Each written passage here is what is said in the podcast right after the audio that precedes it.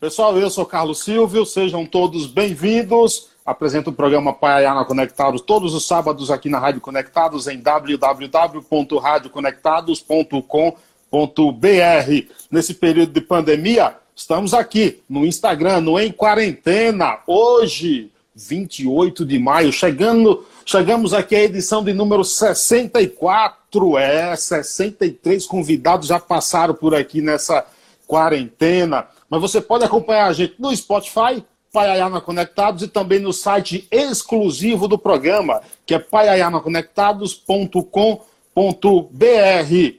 Claro, como eu disse, todos os dias passa por aqui um convidado ilustre, uma pessoa para falar de algo importante, de extrema relevância. E hoje não é diferente, claro, eu preciso apresentá-la.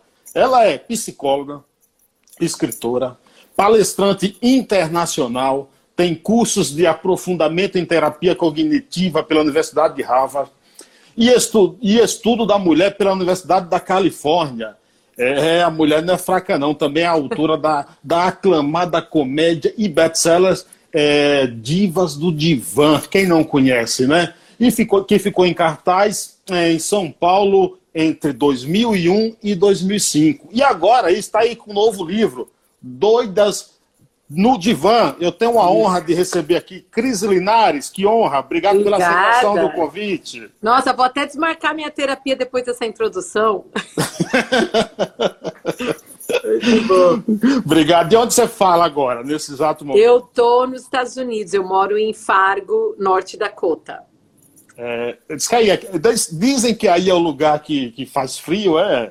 É, você sabe que eu estava até conversando com a Mars, que ela está aí assistindo no telefone e reclamando do frio. Ela, ela mora perto de, de Minas. Sim. E, e eu comecei a rir. Porque tá todo mundo no Brasil agora reclamando de frio. É. E eu moro num lugar que chega a dar 40 abaixo de zero. Esse é meu sonho, conhecer um lugar desse, viu? Se você pega a água, joga para cima, cai gelo, você acredita? É, aqui tá 12 graus agora, eu tô sem blusa, sem nada, entendeu? O frio eu acho que é psicológico, viu? Não sei se você, como psicóloga, de repente pode até é, ter uma explicação melhor, mas eu acho que frio é, é psicológico. Olha, essa eu não compro, não. Eu achava, tinha até uma piadinha de um amigo meu na, na faculdade de psicologia, ele falava assim: frio é psicológico, frio é psicológico, eu vou sair pelado no meio da, da água gelada, vou me jogar. E ele se jogava e saía berrando: Freud, seu filho da mãe. Mentiroso. não é, não. Não é. O frio, ele, ele não é psicológico. Ô, Cris, antes de entrar aí na, na, Você é uma das mulheres mais bem-sucedidas do mundo, podemos dizer, mas antes de entrar até no teu, no teu livro, eu gostaria um pouco de revisitar também aqui a tua história. Você nasceu onde? Você é de onde? Eu nasci em São Paulo, mas eu cresci a minha infância toda em São Bernardo do Campo. Região do ABC. Grande ABC de São Paulo. É isso, é, muito, é. muito bem. E me fala um pouco da tua infância aqui, esses, é, é, o que é que te despertava aqui? Tem aquela velha pergunta, aquele velho clichê, o que é que você vai ser, quer ser quando crescer? Você, o que você queria ser? Bom, eu quero aproveitar para mandar um beijão para todos vocês aí que estão entrando, todos vocês estão participando. Obrigada mesmo pelo convite. É, eu, por incrível que pareça, com 12 anos de idade, eu sabia que eu queria ser escritora. Eu certo. escrevi um livro, inclusive isso eu coloco essa história no meu livro Doidas no Divã. Eu, escrevi, eu fiz um livrinho pequenininho para minha melhor amiga de infância, é, que era chamava História da Nossa Amizade. E aí no final eu desenhei uma foto, né, como se fosse o meu rosto. Aí eu falei, escrevi, guarda esse livro porque um dia eu vou ser uma escritora de verdade. E ela tem até hoje esse livrinho que eu escrevi para ela. A gente é amiga até hoje, desde os 12 anos. Então, assim, eu, eu sempre amei escrever, eu sempre sonhei em ser escritora. Sempre foi o meu sonho. Que legal. Quantos livros já? Ah, um, dois, três, quatro. Quatro, quatro livros. livros. É. E, e, como é a história do, de um livro seu que você dava dinheiro para suas amigas e irem comprar na é. livraria? É. Foi o meu, foi o meu primeiro livro. é, que eu lancei, chamava Ser. Era um livro que, na verdade, eu escrevi até voltado mais para adolescente. É um trabalho que eu fazia com adolescente, de autoestima. E aí eu escrevi esse livro e eu convenci o dono de uma livraria perto da minha faculdade para ele deixar o livro exposto. Eu falei, seu Antônio, vai ser um maior sucesso esse livro, deixa aqui o meu livro em exposição. E não estava ninguém comprando. Aí o que, que eu fiz? Fiquei com dó do seu Antônio, aí eu dava dinheiro para minhas amigas irem, eu falava, vai, compra dois livros meus só para não ficar chato. Aí eu passava em frente da livraria e o seu Antônio falava assim, Cris, seu livro tá um sucesso, menina. Não para aqui na loja. E era tudo tava na minha casa, meu livro, que eu comprava para me devolver. que história. que história bacana, é. entendeu? Cara, é. Eu acho que você, você acabou, mesmo antes de, de, de ser psicóloga, isso aí foi bem antes, você acabou fazendo bem a uma pessoa, que é o seu Antônio. Psicologicamente, né? Ele se sentia bem, bem com aquilo ali, entendeu? É, é verdade. Quando é que você se muda para os Estados Unidos? E por que você se muda para os Estados Unidos? Eu mudei em 2005 e, né, e, e, essa história eu conto no meu livro Doidas no Divã, porque eu acredito que é, cada um de nós é convidado a fazer uma loucura na vida. Hum, sim. Em algum momento da vida você pode ver, você foi, você sentiu vontade de fazer algo que o mundo achou que você era doido. Né? Eu quero que as pessoas que estão aí escutando a gente, é, é, levanta a mão quem já, já, já teve esse momento na vida que você, você mesmo fala, gente, que loucura. E esse momento chegou, eu estava fazendo Divas no Divã há cinco anos, a peça, graças a Deus, estava super bem sucedida, indo muito bem, o livro virou best-seller, na época pela editora Gente. E aí eu... Só que eu estava sentindo um vazio muito grande. Eu queria encontrar, sabe, queria casar, queria ter filho, né? Tá chegando Deus namorada aí, quem tá solteira aí sabe, às vezes chega uma hora que fala, não, não aguento. E eu, eu tinha uma relação com Deus, mas não muito boa, eu meio me, me decepcionei. Então, nessa época, eu estava com 27 anos, eu, questionava muito a existência de Deus, se ele existia mesmo, essa força maior. E aí foi um dia que eu estava muito triste, foi depois de um casamento de uma amiga minha, que eu amo, eu fui madrinha, mas eu estava morrendo de inveja, porque eu queria casar e eu só atraía tranqueira, só relacionamento fracassado, eu não aguentava mais. E aí eu me ajoelhei no, meu, no chão e falei assim, se Deus existe, falei bem assim, me, me fala onde está minha alma gêmea, onde está o grande amor da minha vida, eu não aguento mais ficar sozinho, eu não aguento mais ter cora meu coração quebrado, com relacionamentos fracassados. E aí, naquela noite, eu tive um sonho. Sim e eu não via a pessoa, era como se fosse um anjo. Não. E falava assim para mim: vai para Los Angeles, seu grande amor está lá. E aí eu acordei de manhã, nunca tive sonhos assim. Contei para uma, uma, amiga, essa minha amiga de infância que eu te falei do livro. Sim. E ela morava em Los Angeles. Ela falou assim: olha, você não teve um sonho, Cristiane, você teve um pesadelo. Não tem homem bom aqui em Los Angeles, não perca o seu tempo. Ela falou: você é louca. Ah. E aí eu falei assim: não, eu sinto que é de Deus isso, eu tenho que ir. E aí eu, juro, me, procurei um curso de estudo da mulher na UCLA, né? Fui só para não dar uma desesperada se o povo perguntasse, eu ia falar, ah, tô aqui fazendo curso da Tá estudando. É. é. E não contar toda a história, porque quem vai ler o livro vai ver essas loucuras que eu acredito hoje, eu acredito que Deus nos convida, né? A psicologia é uma, uma, uma profissão que, mesmo psicologia no grego significa o estudo do espírito, é, é uma, uma formação que se afastou muito de Deus, do espírito, é muito focada no poder mental, e eu era uma dessas psicólogas. Uh, e aí eu tive realmente um encontro mesmo com esse Deus, esse poder, essa força, esse amor. Não apenas conheci meu marido, mas, mas, mas experienciei o que é esse amor de Deus. Aí mudou toda a minha história, mudou o que eu escrevo hoje, enfim a, a minha vontade de, de, cada vez mais trazer a fé e a psicologia para a vida das pessoas. Sim, você está casada, está casada com esse é, é, homem hoje, e até hoje há quanto tempo já? Faz quanto 15, tempo? 15 anos.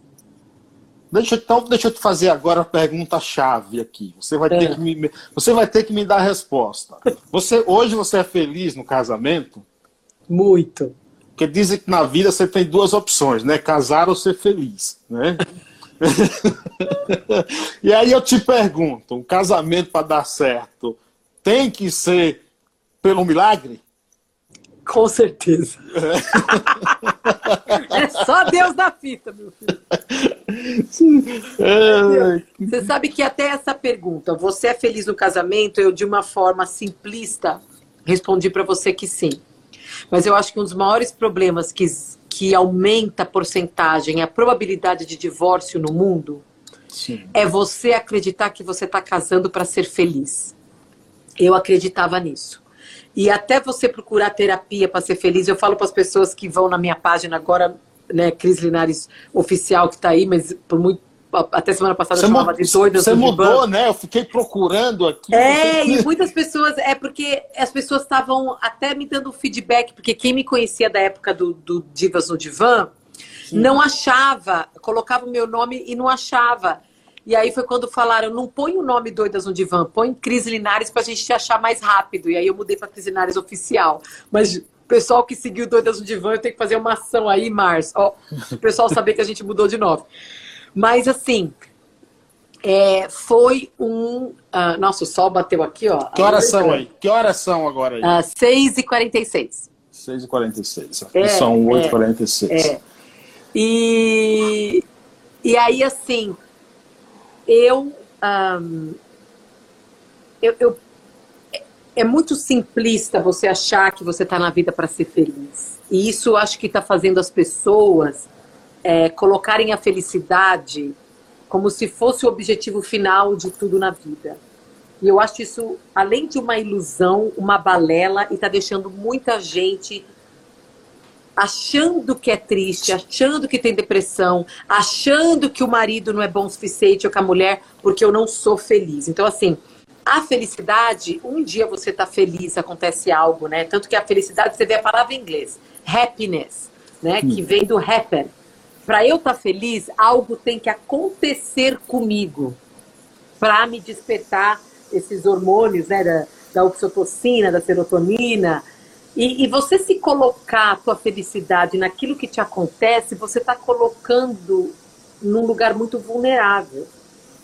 Porque uma hora, por exemplo, as pessoas estão vivendo isso agora no mundo, né? Com tudo que está acontecendo. Eu acho que as pessoas é, que não sabiam lidar com a vida com uma leveza, que não sabem o que é uma vida baseada na fé, onde você não enxerga muitas vezes o que vai te acontecer, mas você acredita é, aquelas pessoas muito baseadas no eu quero ser feliz, eu quero ser feliz, elas estão sofrendo muito agora. Agora deixa porque, eu te falar uma Porque saiu do controle de muitos de, de, de nós. Então, assim, para te responder, eu sou feliz com meu marido, tem dia que a gente está muito feliz, tem dia que a gente está triste, a gente olha um no olho do outro, ora juntos. E é nessa caminhada de aceitar todas as emoções como parte da nossa vida que eu escolho estar ao lado dele. Então, quem vai casar aí ou quem já casou, para com essa ilusão que eu estou casando para ser feliz. Eu estou casando para crescer, para, né, uma expressão para eu ser santificado, para eu aprender a ser mais do que eu achava que eu era. E essa pessoa me ajudar nessa caminhada. E tem dias que a gente vai estar tá feliz, tem dia que a gente vai estar tá triste, tem dia que a gente vai estar tá assim, nossa, né, que legal que e tem dia que a gente vai estar tá decepcionado. E abraçar todas as emoções no casamento juntos sabe, com aquela coisa, eu tô com você e você tá comigo, a gente vai crescer juntos. É assim que eu encaro o meu casamento. É por isso que eu sou casada há 15 anos. Eu estava ouvindo uma palestra do educador e filósofo Mário Sérgio Cortella, hum. e ele falando exatamente sobre a felicidade. E ele diz o seguinte: é, a felicidade, ela não é e ela nunca será o tempo todo. E você não pode estar tá feliz o tempo todo, senão você nem perceberia, nem perceberia. Não. É verdade. Por exemplo, é, é a mesma coisa da fome. Se você está de barriga cheia o tempo inteiro, você nunca vai sentir momentos de, de fome. Então, ela, a felicidade ela tem que ser através de momentos para você perceber que, ali, que você está feliz. Senão, fica uma coisa complicada. Cai numa monotonia também, né? É, e, tem, e tem uma coisa assim. É, que você pode sim, eu acredito que a fé em Deus hoje me, me ajuda com isso. Você pode sim, é, mesmo passando por momentos difíceis que você está triste, ter aquela, aquele sentimento de amor. Esse sentimento de amor, eu acredito que é uma das únicas coisas que pode realmente ser constante. Porque mesmo eu triste, mesmo eu passando por momentos difíceis, eu sou amada. E essa sensação de, de receber esse amor, né? no meu caso, eu, eu, eu acredito muito no amor de Deus, mas quem não acredita em Deus, como eu não acreditava, e fui até por 10 anos, muda a palavra por amor. Né? Eu acho que a gente está falando sim, sim. É, essa, é, é, esse sentimento de que eu sou amada, não importa o que me aconteça, isso muda a história das pessoas, isso tira as pessoas de depressão, isso tira as pessoas de solidão. Né? Porque solidão, agora tem muita gente se sentindo sozinho. Solidão é, é a sensação de que, é, é, é na definição de psicológica de solidão, é uma pessoa que ela sente que ela não pertence ao mundo. É muito triste a solidão. É você achar que não pertence. Então, é, é, eu me preocupo mais com pessoas que estão se sentindo nesse momento solitárias do que aquelas que estão se sentindo tristes. E porque a solidão é assim, é, é, aquela coisa que você não pertence. Então, quando você acredita que você pertence, eu pertenço a esse mundo, eu pertenço a um Deus que me ama, eu pertenço a esse amor, é, não importa o que você passa, você tem algo constante em você, que é esse amor. Eu acredito que o amor é constância, a felicidade não é constante.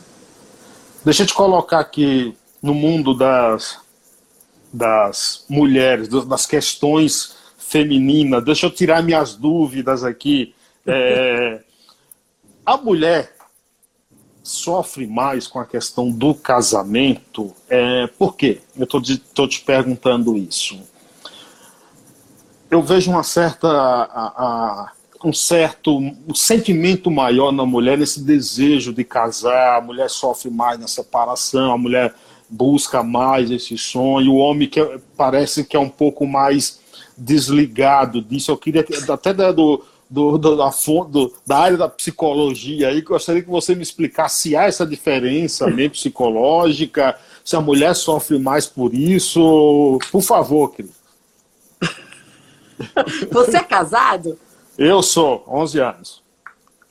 11 anos. Então, é. eu espero que essa mulher esteja assistindo. Vou eu falar uma coisa muito, muito mas, legal. Mas eu casei muito novo, casei com 31 anos. Ah, ó, antes de eu responder se tem diferença entre homem e mulher no casamento, psicologicamente falando, e se isso afeta a expectativa de felicidade, é isso que você está me perguntando, é isso? Isso, é. Então tá, antes de responder, eu quero responder aqui a pergunta do meu AP. Hoje vai ter, depois da nossa live, vai ter uma live em seguida que eu já tenho marcada com a Tatiana Diniz, agora às nove e meia, que ela, ela sobreviveu ao câncer de ovário, é o mês do câncer de ovário, né? Então nós vamos fazer essa, Legal. não só essa consciência, mas aprender com essa guerreira, como ela superou isso. E, e aí, meia-noite, a gente continua tendo meia-noite no divã. Que aí a, que a mulherada entra, quem quiser. Eu assisti outro dia, eu assisti outro dia. É, e aí é. tem gente que entra que é conhecida, tem gente que não é conhecida, é uma bagunça, é uma delícia. É. Mas assim, é, fizeram uma pesquisa, hum. uh, a neurociência, para mostrar a diferença do cérebro do homem e da mulher. E eles colocaram o, o cérebro da mulher em descanso, né? Escanearam. E o, homem, e o, uh, uh, e o, e o cérebro do homem em descanso. O cérebro da mulher em descanso, ele, ele é totalmente ativo ainda. O homem, quando está descansando, o cérebro não tem atividade nenhuma, é parado. O que, que mostra isso? O homem, quando ele tem a capacidade, que até em inglês a gente fala de zone out, que é você desligar. Então, quando eu, a mulher, o nosso cérebro praticamente não desliga, até quando a gente está descansando. Isso é provado pela ciência. Então, quando uma mulher, eu, por exemplo, eu virava pro meu marido e falava assim: O que, que você está pensando, hein? E ele falava assim: Nada. Para mulher, isso é uma resposta que na hora a gente acha que é mentira. Porque Sim. nós não entendemos o que é um cérebro parar pensando no nada. E aí, eu brinco com eu brincava com meu marido, pode falar o que você está pensando. É, você está lembrando da nossa discussão de duas semanas atrás, porque eu ainda não esqueci. E ele nem estava lembrando mais. Por quê? Porque o hipotálamo, a parte do nosso cérebro, cérebro que é, é, é, guarda memória, é maior do que a do homem. Então, nós realmente vamos lembrar aquilo que você esqueceu de falar há oito anos atrás, no dia do nosso aniversário de casamento. Você não lembra. Eu não lembro nunca. Eu sei! então, eu, eu esqueço, eu, quero... eu esqueço a data do meu aniversário. Quando eu, chega eu falo, ó, o meu livro Doidas no Divã, eu falo que antes de casar, leia Doidas no Divã, depois de casar, para salvar teu casamento, porque eu conto a minha história com meu marido, do meu casamento totalmente quebrado, destruído, e como é um eu tive auto, que até é rever conceitos. É, é, é conta a minha história, é, o Doidas no Divã, eu conto a minha história de realmente é, eu saí do Brasil, fui para os Estados Unidos e como muitas mulheres que não precisam sair de um país para isso, eu totalmente me perdi. Eu tive síndrome do pânico, depressão pós-parto, entrei num... Uh, uh, engordei 35 quilos, abandonei minha carreira, e aí é, é, é, é, eu tive que rever muitas coisas, inclusive que hoje eu vejo que estavam erradas na psicologia. E, e como agora, eu consegui. Agora, como, agora você falou que teve, teve depressão, engordou 35 quilos. Como uma mulher alegre que passa uma energia positiva dessa é, entra em depressão? Claro, é uma pergunta é, de cunho psicológico, psiquiátrico aqui. Entra em depressão, sendo que você também é, ou era, ou é, humorista. É. Você sabe que eu falei isso, eu tenho uma grande amiga minha humorista, Daniela Valente, a Dani Valente, que trabalhou na Globo muitos anos. E eu falo uma coisa com a Dani, né? É, as pessoas, às vezes, por trás do humor, o humor ele só é criado através do drama. A comédia, ela vem do drama. Se você vê os comediantes, é tirar o sarro de coisas difíceis. E são...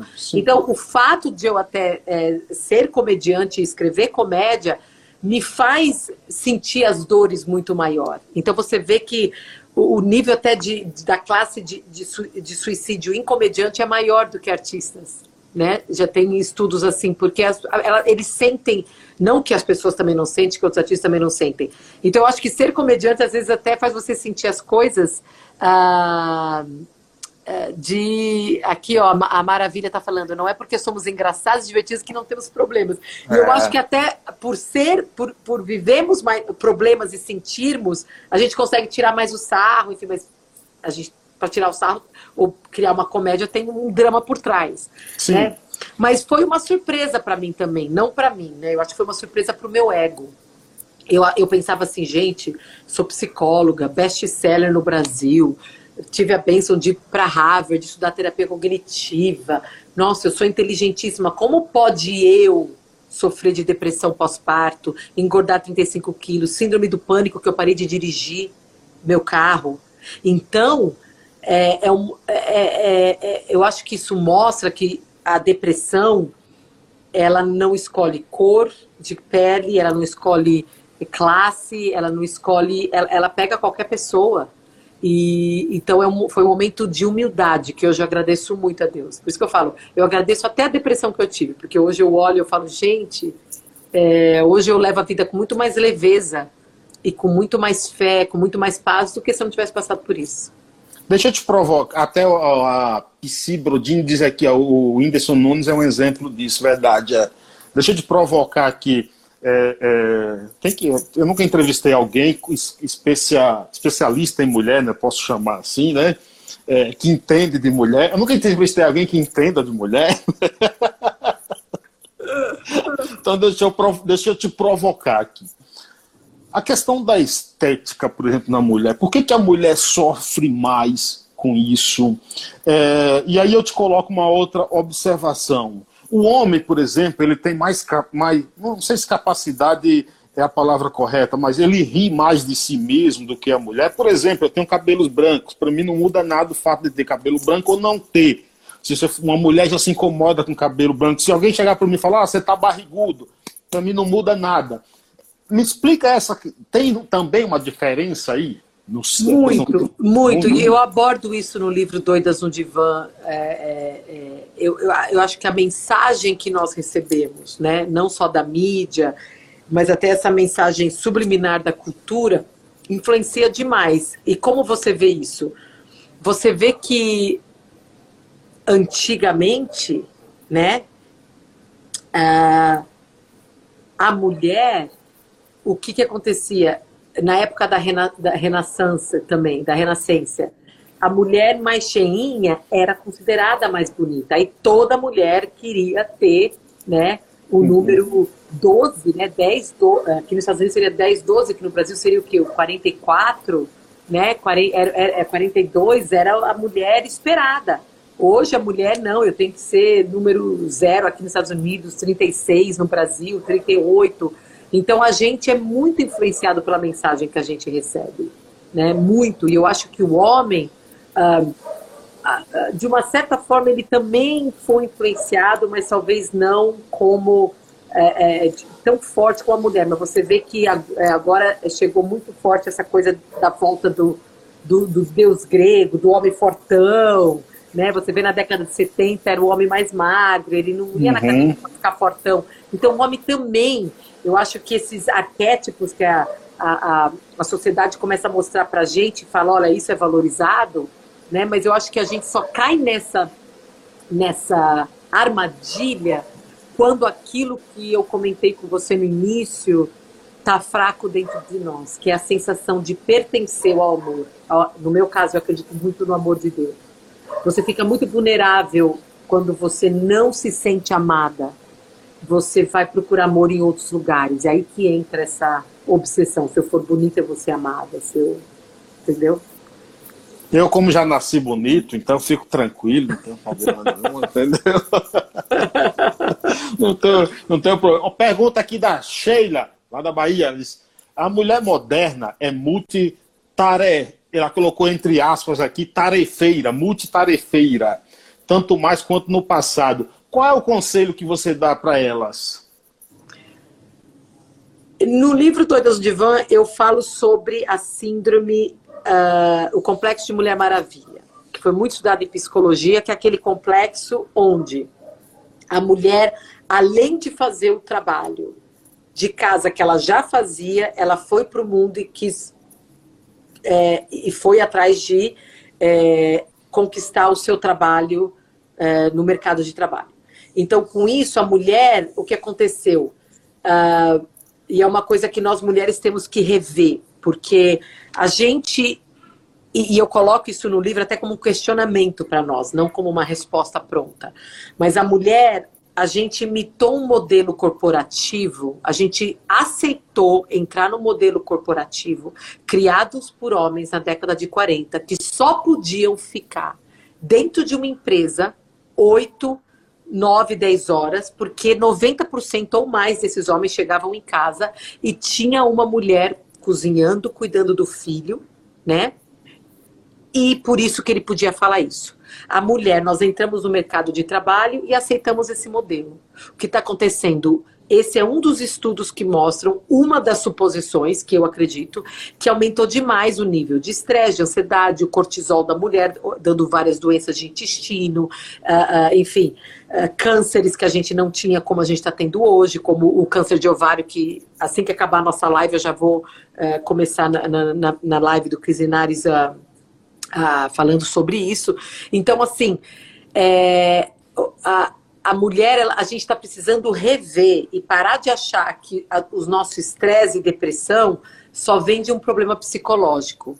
Eu falo isso no livro Doidas no Divã, eu fiz uma live semana passada. Não confunda problemas sociais, que a gente tem que mudar a sociedade, com problemas psicológicos. Nós temos que mudar a carga horária de trabalho. Uma mulher que tem filho, quer cuidar e quer estar presente na vida do seu filho, a gente não pode aceitar uma empresa onde a gente fica 8, 10 horas. Então, eu acho que eu tenho muita esperança para a próxima geração. Por isso que eu, particularmente, adoro falar com mulheres de 20, 25, 30 que estão eh, praticamente quase duas décadas antes de mim, uh, para elas falar, não cai nisso que a gente caiu. Né? Mas assim, quando você fala, por exemplo, em mudança de carga horária, você quer dizer o quê, por exemplo?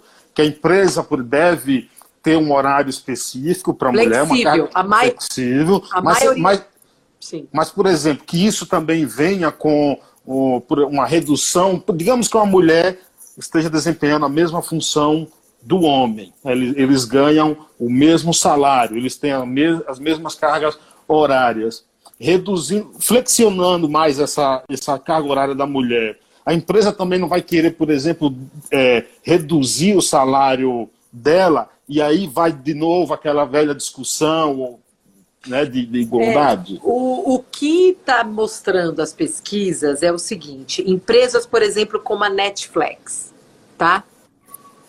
e a Microsoft aqui nos Estados Unidos, por que elas oferecem horário flexível? Porque elas dão, chegando até um ano de licença maternidade paga, elas estão atraindo mais mulheres. E mulher, por exemplo, o nosso cérebro é diferente do homem e vice-versa. Nós temos capacidades mentais que o homem não tem e vice-versa. Então, as empresas, para. O que está mostrando a pesquisa é as empresas que querem vencer, que querem é, é, realmente se sobressaírem nesse mundo competitivo, elas vão ter que mudar o formato delas. Eu acho que a pandemia já mostrou isso. Então, eu vejo muito as minhas sobrinhas, eu tenho sobrinha de 30, 27, elas, elas, elas não aceitam mais se não é horário flexível. Elas nem vão. Eu tenho uma sobrinha minha que é um dos maiores cargos da Google aí no Brasil e uma na, e na Austrália. Ela, ela oferece emprego para ela, ela fala: não, eu faço meus horários, eu. Então, eu acho que essa pergunta sua é muito relevante, mas eu acho, eu acho que as empresas já estão percebendo isso. Hum. E elas vão ter que mudar. Porque não dá mais. A, a gente não pode só pensar uh, no meu sucesso profissional, a gente tem que pensar na nossa paz pessoal. E do jeito que a gente aceita viver no mercado de trabalho, ele está sugando o nosso tempo, ele está sugando. Uh, você vê que a tendência de, das pessoas trabalharem de casa aumentou agora com a pandemia. Claro. Muita gente percebeu: eu não preciso ficar todo esse tempo no trabalho para fazer o que eu tenho que fazer. Então, acho que vai ter um, um, uma nova geração de empresas, uh, mais ainda vão sair disso, né? É, em 77, o Paulo Freire trouxe uma palavrinha para cá que está muito em moda agora, que é o empoderamento. empoderamento. O que é que você acha do empoderamento feminino? É, a minha opinião é um pouco uh, diferente, talvez, do que as pessoas uh, e até psicólogos da minha área. Uh, eu tive acesso à palavra empoderamento há anos atrás, quando nem existia no Brasil. Eu lembro que teve uma editora que queria até que eu lançasse um livro, né, chamado Empoderamento, para trazer essa palavra.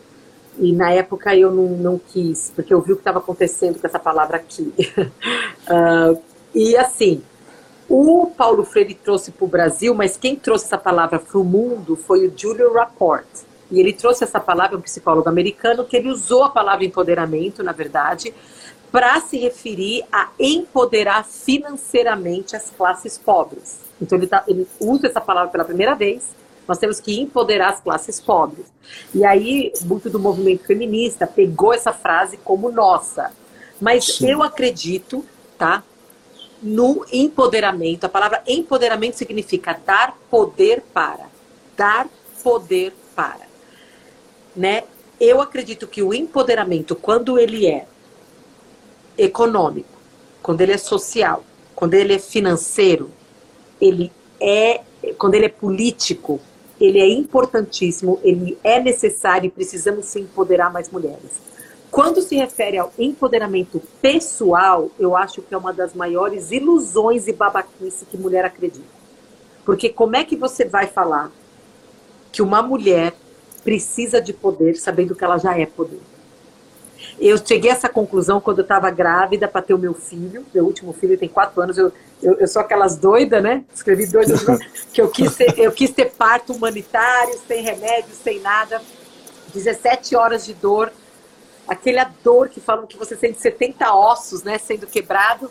E eu criei dentro da minha barriga um ser humano com um pulmão, quem sabe o futuro presidente. Eu olho para meu marido. Você é uma, você é uma machista, ao contrário. Aí, ó, eu, eu, eu, eu, criei aquele ser humano dentro de mim, Deus me abençoou para fazer. Eu olho pro meu marido, na hora que esse ser humano tá para sair de dentro de mim, meu marido tava folhando revista no hospital. Aí eu falei assim: olha, olha Deus, a contribuição do homem para a continuação da raça humana. E você fala que eu preciso de empoderamento, eu sou fraquinha. Que isso? Isso é a maior ilusão. A mulher não precisa se empoderar, ela tem que se livrar das mentiras que fazem ela acreditar que ela não é empoderada. Aí o empoderamento pessoal tem que ser banido. Você não escuta um homem falando, ah, vamos fazer grupo de empoderamento? O homem, ele já, a cultura já faz ele acreditar, e eu vejo isso no meu filho, que ele já nasceu com poder. Nós já é, é. somos poder por sermos mulher. É isso que eu quero passar. É isso que eu quero passar para minhas, minhas três filhas. Não vai ficar igual uma mendiga mendigando poder, a não ser que ele for político, econômico, social e financeiro. Agora, pessoal, você já nasceu. Deus já te fez mulher.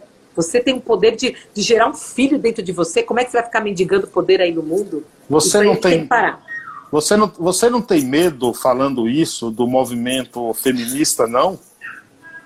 Não, eu falei isso para 400 mulheres nos Estados Unidos. A maioria é, eram 400 líderes de ONG e foi a primeira vez que eu falei isso. E eu falei na frente delas como se fosse um desabafo. Falei, não aguento mais. Toda hora que fala do nome mulher, a gente tem que colocar um adjetivo. Ai, mulher poderosa, mulher maravilha, ai, mulher. É como se ser mulher não é o suficiente. Agora, um homem, quando quer elogiar um outro homem, a maioria fala, você é o cara. Acabou. Você já ouviu um homem te falar? Você é um homem maravilhoso! É, não, Vai lá, é... poderoso! Eu nem aceitaria que falasse. Você tá entendendo? ah, caramba! É, eu nem aceitaria que falasse. É igual, por exemplo, se algum homem chegasse para mim e falasse, você é bonito. Falou, sai fora, me deixa. Eu falo, não, não sou. E mulher a gente ainda mendiga. Ai, você me acha bonita. Olha eu aqui na quarentena, eu cortei minha franja, cortei minha errada, tá curta, e eu toda, ai, preocupada, e agora não sei o quê. Meu marido, se cortar o cabelo errado, ele aparece, ele nem percebe que cortou. É, eu lembro de uma, eu lembro de uma história do Boechat, saudoso Boechat, como faz falta. É, ele contando que a mulher dele chegou um dia para ele, tinha feito alguma coisa no cabelo, que eu também Aí ela perguntou para ele, é, é, amor, você não, não percebeu o que eu fiz no cabelo, não sei o quê? Ele falou, você fez luzes? Não, né, amor? Claro que não. Ele, aí ele falou, eu nem sabia o que era a tal das luzes, entendeu? É. Outra pergunta aqui da, da Sheila. O que as mulheres entendem como liberdade, no seu livro você chama de prisão. Como fazê-las enxergar sobre essa ótica? É, na verdade, assim, eu, eu escrevi o livro muito baseado na minha experiência e na experiência como terapeuta de mulheres há 20 anos, e eu percebi o seguinte: é, muitas de nós, e eu era uma delas, né? Se você olhasse minha vida, se você olhasse meu Instagram, você fala, nossa, essa mulher é uma mulher livre, né? Uma mulher livre, ela é casada, tem filha, psicóloga, bem-sucedida, só que eu não conseguia por exemplo, entrar num carro, atravessar uma ponte para levar minha filha na aula de dança, porque eu tinha síndrome do pânico. Eu, uh, uma ansiedade crônica, quando eu cheguei nos Estados Unidos, eu tinha vergonha, por exemplo, de falar o meu nome em inglês. Eu morria de, eu falava o meu nome, eu tinha vergonha do meu sotaque. Eu tinha vergonha de fazer, fazer uma pergunta numa mesa. E eu sonhava em fazer o trabalho que eu fazia no Brasil. Então, muitas mulheres, eu acredito que Deus nos chama para expressar uma voz. A gente tem um chamado para algo maior do que a gente, que a gente acredita que a gente é. E, e só quando a gente começa a realmente ouvir esse chamado, que muitas mulheres vão se deparar com prisões mentais. E no livro Doidas no Divã eu falo de três pensamentos prisioneiros que eu percebi na minha vida e na vida de muitas mulheres, que realmente podem sabotar o destino de mulheres, que é o perfeccionismo, a procrastinação né, e a perfeição. Então, muitas mulheres têm, assim, um potencial incrível e tá com o, o, o, o se barrando porque elas estão uh, acreditando nessas prisões mentais. Pergunta aqui da Psi Brodini. Cris, o que você acha desse aumento de violência à mulher nessa pandemia? É, eu, eu assim, meu coração, eu fico muito, muito, eu trabalho também com essa área há 20 anos. Parte da, da, da, da arrecadação do livro do Elias Divã vai para a instituição Recomeçar, que eu conheço, tem um trabalho fantástico. Eles cuidam de mulheres com violência doméstica. Uh, eu, eu trabalhei aqui nos Estados Unidos, numa ONG onde eu dava é, workshops, é, treinamento para as mulheres que acabaram de sair de casa. São, eram mulheres assim que fugiram com os filhos no meio da noite. E então assim, é, mais e mais e mais, eu acho que tem o, o, que a pandemia fez.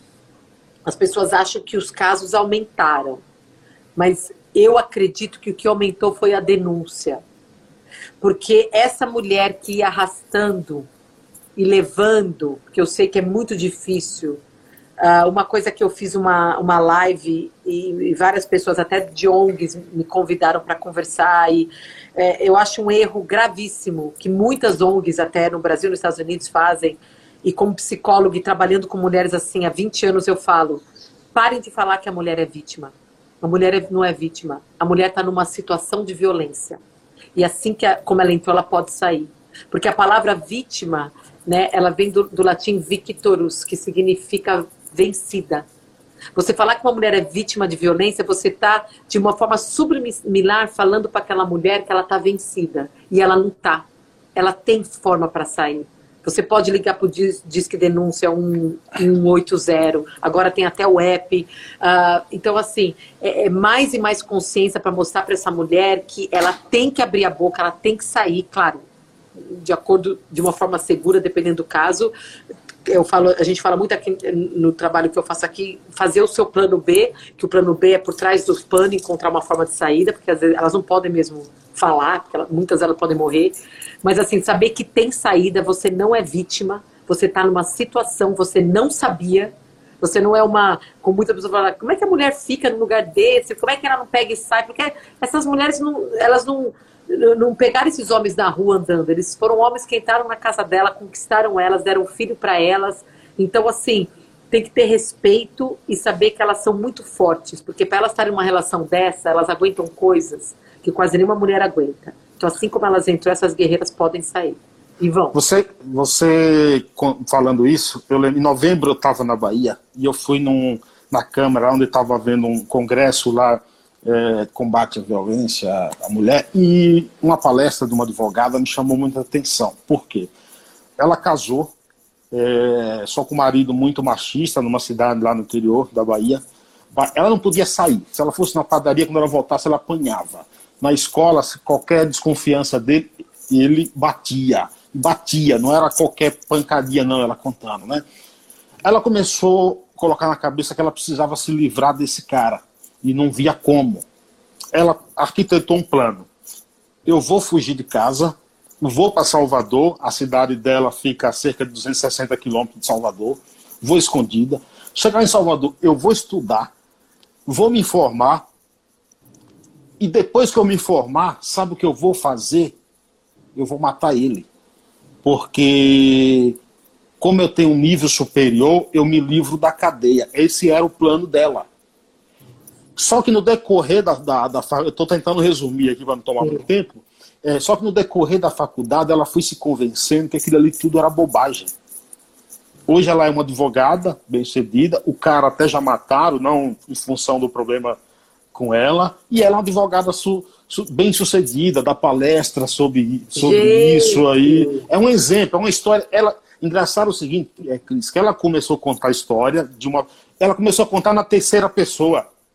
Só no final, as lágrimas, e todo mundo Nossa, que estava ali assistindo nas, as lágrimas também, foi que ela revelou que era ela a pessoa. Assim, fantástico, uma história sensacional. Cris, perguntaram aqui onde encontra o teu livro, quem quiser comprar. O livro Doidas no Divã está no Amazon. É, pode pedir lá, comprar, e se gostou, escreve uma, uma revisão lá, um feedback.